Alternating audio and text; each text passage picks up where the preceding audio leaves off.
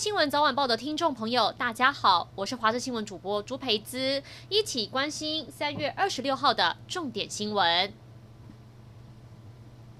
吃早餐吃到一半，一辆机车撞进来。屏东竹田乡一处路口，一辆重型机车在路口超车，跟一辆修理车发生擦撞，结果重型机车倒地滑冲进路旁的一家早餐店，店里的客人都吓坏了。早餐店里的监视器拍下瞬间，重型机车突然冲进来，旁边用餐的客人吓得跳起来，店员也吓坏，马上冲出来查看。整体车祸是发生在屏东县竹田乡中山路跟自强路口。警方表示，骑重机的南骑士超车不慎才会酿祸。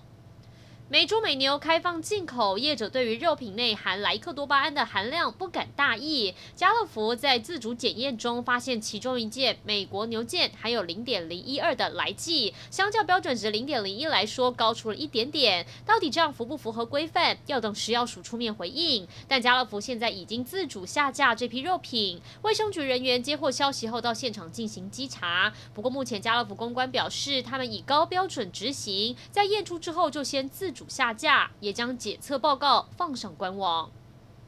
空军两架 F 五一战机周一下午在屏东牡丹乡外海空域擦撞坠海，中外飞官罗尚化殉职，上位飞官潘颖尊还在失踪。搜救迈入第五天，军方不放弃希望，趁着今天天气转晴。派遣两栖侦搜大队、三艘橡皮艇、十二个蛙人，再到鼻头礁海域执行水下搜索，海陆空搜救作业都在进行。不过最新进展是有民间救难协会人员透过无线电搜寻，在九鹏海岸收到疑似飞行员身上携带的定标器。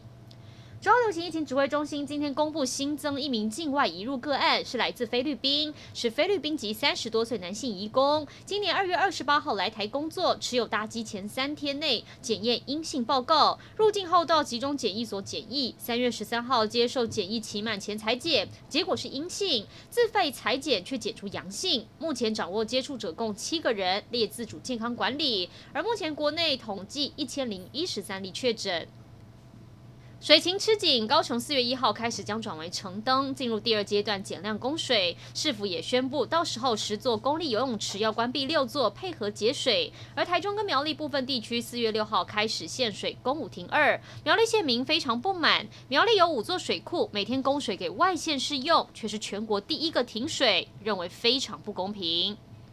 香港一名五十九岁男子接种辉瑞疫苗七天过后，疑似在登山途中失去意识，抢救无效身亡。根据官方提供资料，这名男子七天前接种辉瑞疫苗过后，待在观察区，身体没有出现异状。而这起死亡个案将交由香港的专家委员会来调查与疫苗是否有关联。目前香港已经传出十一起接种疫苗后死亡的案例，当中两个人接种辉瑞疫苗，另外九个人则是接种中国的科兴疫苗。